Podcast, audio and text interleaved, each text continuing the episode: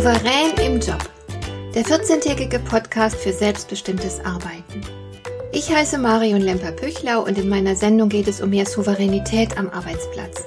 Du erfährst, wie du immer ein wenig über den Dingen stehst. So kannst du deine Ziele erreichen, du bewahrst dir deine Selbstachtung und du ziehst mehr Befriedigung aus deiner Arbeit. Lass dich inspirieren und mach das Beste aus jedem Arbeitstag.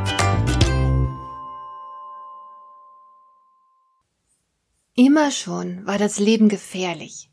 Aber in unserer modernen Gesellschaft mit einem vergleichsweise hervorragenden Gesundheitssystem und einem recht stabilen sozialen Netz vergessen wir die Gefahr manchmal. Dann gelingt es uns vorübergehend, alles Bedrohliche auszublenden.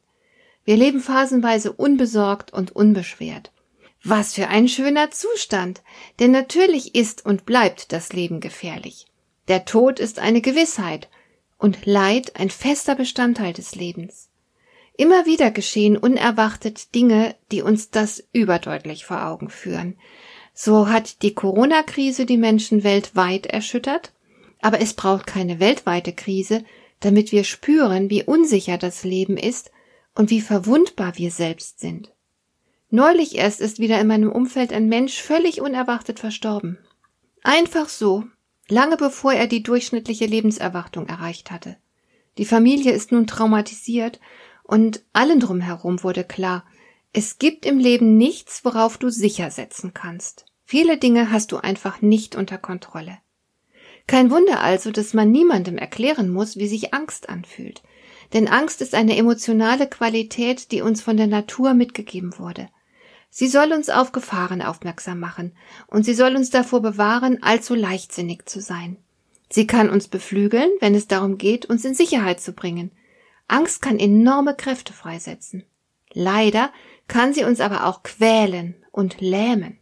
So viele Menschen verzichten darauf zu tun, wonach ihnen zumute ist, weil das bedeuten würde, aus Mustern auszubrechen, sich auf einen noch unbeschrittenen und unüberschaubaren Weg zu begeben, und weil sie vielleicht auch befürchten, deswegen von anderen womöglich angefeindet zu werden.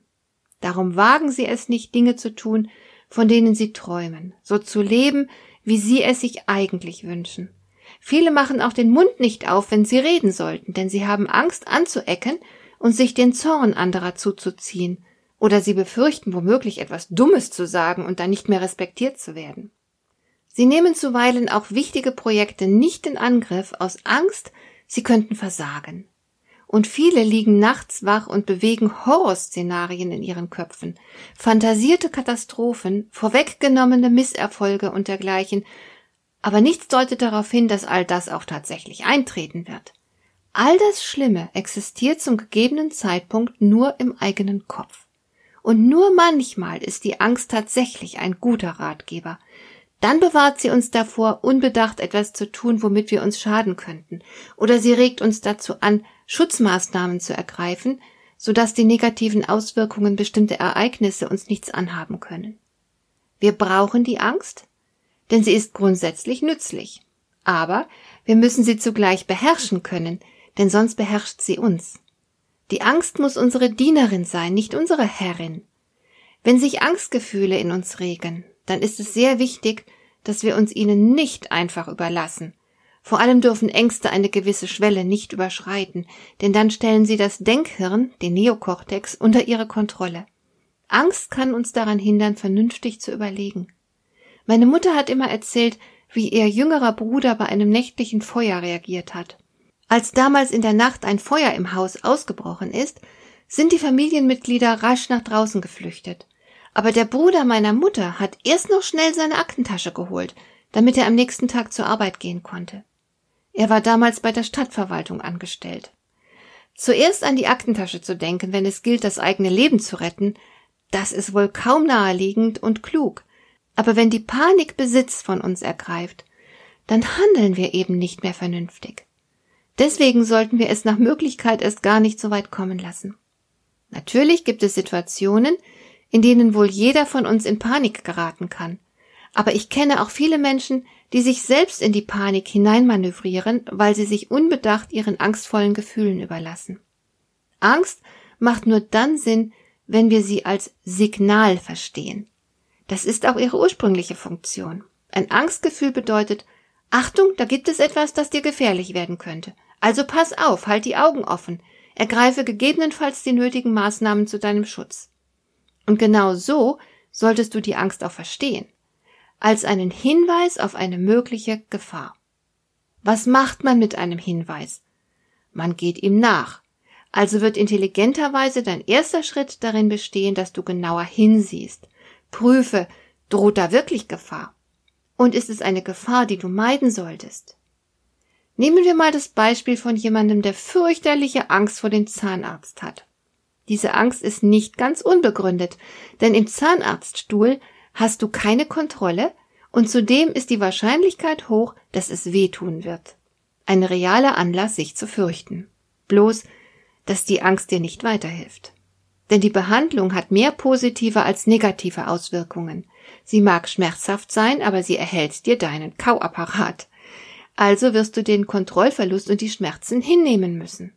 Deswegen macht es Sinn, dass du die Angst bekämpfst und dich der Gefahrensituation bewusst aussetzt. Deine Angst vor der Zahnarztbehandlung nutzt dir nämlich überhaupt nichts. Im Gegenteil, sie kann sehr hinderlich sein. Ich kenne Menschen, die so viel Angst haben, dass sie jahrelang nicht mehr beim Zahnarzt waren. Die Angst hat bei ihnen zu einem sinnlosen und gefährlichen Vermeidungsverhalten geführt. Und das Blöde ist ja, Vermeidungsverhalten verstärkt die Angst. Wenn du Unangenehmem lange aus dem Weg gegangen bist, ist deine Angst anschließend größer als zu Beginn. Es ist ein echter Teufelskreis. Anders sieht es aus, wenn du beispielsweise Angst vor einem Jahresgespräch hast. Diese Angst ist nützlich. Natürlich darfst du ihr nicht einfach nachgeben und dich dann vielleicht am Tag des Gesprächs krank melden. Flucht ist keine Lösung. Es gibt weit bessere Möglichkeiten, mit dieser Angst umzugehen. Stell dich dieser Angst und finde heraus, was los ist. Wovor genau fürchtest du dich denn überhaupt? Woher kommt denn das Unbehagen, sobald du an das bevorstehende Gespräch denkst? Das gilt es herauszufinden, und dann kannst du dich sorgfältig auf das Gespräch vorbereiten. In diesem Fall ist deine Angst wertvoll, weil sie dich dazu anregt, dir Gedanken zu machen und konkret etwas zu unternehmen, das dir nützlich ist, das bevorstehende Gespräch aktiv zu gestalten und beispielsweise deine Position darin zu stärken. Nun gibt es Ängste, die unverschämt hartnäckig sind und dich in übertriebener Weise quälen. Du merkst selbst, dass dieses Ausmaß an Angst nicht nötig wäre, aber du weißt auch nicht, wie du deine Angst eindämmen kannst. Für solche Fälle habe ich ein paar Tipps. Manchmal ist es sehr ratsam, dass du dir genau anschaust, wie realistisch deine Befürchtungen überhaupt sind. Nichts ist schlimmer als das eigene Kopfkino. Wie wahrscheinlich ist es denn, dass all das Schlimme, das du dir vorstellst, tatsächlich eintreffen wird? Der größte Teil unserer Befürchtungen wird niemals wahr. So viele fürchterliche Dinge könnten theoretisch geschehen, aber praktisch kommt es nicht dazu. Warum solltest du dich verrückt machen, weil eine winzige Wahrscheinlichkeit besteht, dass etwas Bestimmtes Schlimmes eintritt? Mach dich doch nicht verrückt mit all den fantasierten Katastrophen. Eines ist sicher, dein Leben wird mit dem Tod enden. Und bis dahin solltest du zusehen, dass du möglichst intensiv lebst. Wie heißt es so schön? Man lebt nur einmal, aber einmal reicht, wenn man's richtig macht. Gib also den fantasierten Gefahren nicht so viel Raum. Und wenn eine bestimmte Angst sich hartnäckig hält, dann kannst du auch eine Art Notfallplan erstellen. Was wäre, wenn die fantasierte Katastrophe tatsächlich eines Tages eintreffen würde? Wenn du beispielsweise von deiner Frau verlassen würdest, wenn du deinen Job verlieren würdest, wäre dein Leben dann zu Ende? Selbstverständlich nicht. Überlege dir, was du alles tun könntest, wenn es zu diesen Ereignissen käme. Denke an Menschen, die solche Situationen durchlebt und erfolgreich bewältigt haben. Denn auch dann geht das Leben weiter und du kannst noch viele wundervolle Dinge tun und erleben. Und was ist mit den berechtigten Ängsten, die viele von uns plagen? Ängste im Hinblick auf die Zukunft der Menschheit beispielsweise? Ich denke dabei an Klimakatastrophe und Co. Das ist tatsächlich eine reale Gefahr. Und das beste Mittel, sie zu bannen, besteht darin, etwas dagegen zu unternehmen. Diese Art der Angst ist durchaus begründet und sie stellt daher eine deutliche Handlungsaufforderung dar. Also solltest du auch ins Handeln kommen. Das heißt zum Beispiel weniger Fleisch essen und nicht so oft den Flieger nehmen. Solche Dinge. Du kannst dich auch politisch engagieren und damit viel erreichen. Du hast insgesamt eine Vielzahl von Möglichkeiten, der drohenden Gefahr aktiv zu begegnen. Zwar kannst du alleine die Welt nicht retten, aber meiner Erfahrung nach wird die Angst schon erheblich geringer, sobald du aktiv etwas gegen die drohende Gefahr unternimmst. Ängste werden besonders intensiv und mächtig, wenn sie mit dem Gefühl des Kontrollverlusts verknüpft sind. Wenn du also subjektiv den Eindruck hast, ausgeliefert zu sein, nichts tun zu können. Dieser Eindruck täuscht jedoch oft. Aus irgendeinem Grund neigen wir dazu, unsere Selbstwirksamkeit zu unterschätzen. Du besitzt wahrscheinlich mehr Macht, als du weißt. Darum trau dir etwas zu. Um dir deine eigene Macht vor Augen zu führen, kannst du beispielsweise in einer kritischen Situation an all die vergangenen Gelegenheiten denken, in denen du dich bereits bewährt hast. Du bist höchstwahrscheinlich nicht so hilflos, wie du augenblicklich glaubst. Und deine vergangenen Erfolge können dich daran erinnern, wozu du alles imstande bist, wie tüchtig du sein kannst, wenn es darauf ankommt. Dein Selbstvertrauen wächst, deine Ängste nehmen ab, wenn du dir bewusst machst, wie stark du bist. Überhaupt ist es im Umgang mit den eigenen Ängsten immer gut, wenn du effektives Selbstmanagement betreiben kannst. Wenn du beispielsweise in der Lage bist, dich selbst zu beruhigen und zu trösten. Wenn du geduldig und liebevoll mit dir selbst umgehen kannst. Wie würdest du ein ängstliches Kind trösten? Genauso solltest du auch mit dir selbst umgehen. Und schließlich darfst du natürlich nicht vergessen, dass alles um dich herum ständig im Fluss ist. Darum solltest du jeden Tag bereit sein, Dinge loszulassen und scheinbar Selbstverständliches in Frage zu stellen. Nichts währt ewig und du wirst deswegen immer wieder vor neuen Herausforderungen stehen. Das mag anstrengend sein und oft genug auch beängstigend, aber genau dieser stetige Wandel bedeutet Lebendigkeit. Wenn du ständig Angst hättest, würde das bedeuten, dass du dich vor dem Leben fürchtest. Und wenn das der Fall wäre, könntest du dein Leben nicht genießen. Letzten Endes geht es im Leben nicht um Sicherheit, sondern darum, möglichst viele Erfahrungen zu machen und sich lebendig fühlen zu können. Hat dir der heutige Impuls gefallen?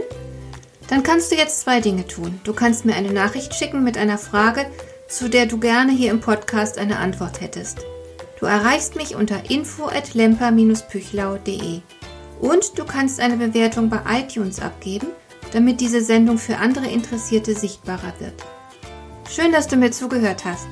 Bis zum nächsten Mal eine gute Zeit für dich.